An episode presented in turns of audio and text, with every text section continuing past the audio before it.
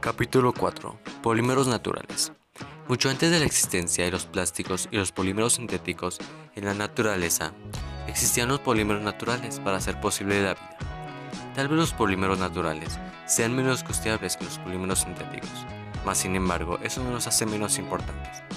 Por ejemplo, en ellos incluye el ARN y el ADN, que son vitales en los genes y en los procesos de la vida.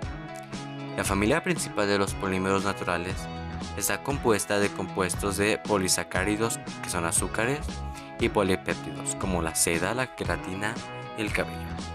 Aunque también de estos derivan polímeros, como la madera, las papas, enzimas, azúcares, entre otros. Empecemos. Primer tipo, los polisacáridos. 1. ADN y ARN. El ADN y el ARN contienen estructuras poliméricas basadas en azúcares, y esto es lo que los hace polisacáridos a excepción del RNA y el DNA, que les dan propiedades especiales a dichos polímeros. Número 2. Madera y papas.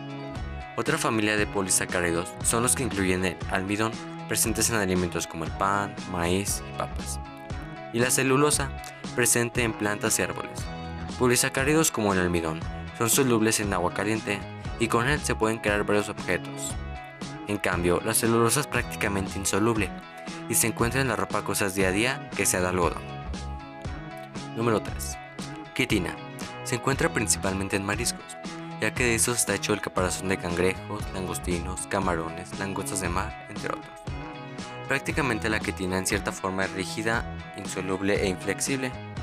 Sin embargo, de ella no se han podido elaborar polímeros sintéticos, algo parecido a su estructura, por lo que existe un gran campo de investigación sobre ella. Segundo tipo, proteínas y polipéptidos. Son las moléculas que forman las proteínas y por ello reciben el nombre de polipéptidos. Se trata de moléculas unidas de diferentes aminoácidos, que son una clase de molécula de tipo orgánico y que lleva al menos 10 de ellos, que se unen a través de enlaces llamados péptidos. A partir de ellos se clasifican en oligopéptidos, polipéptidos y proteínas. Se encuentran en nuestro cuerpo como en el intestino, el páncreas, o también en la forma de insulina. Espero les haya servido. Gracias.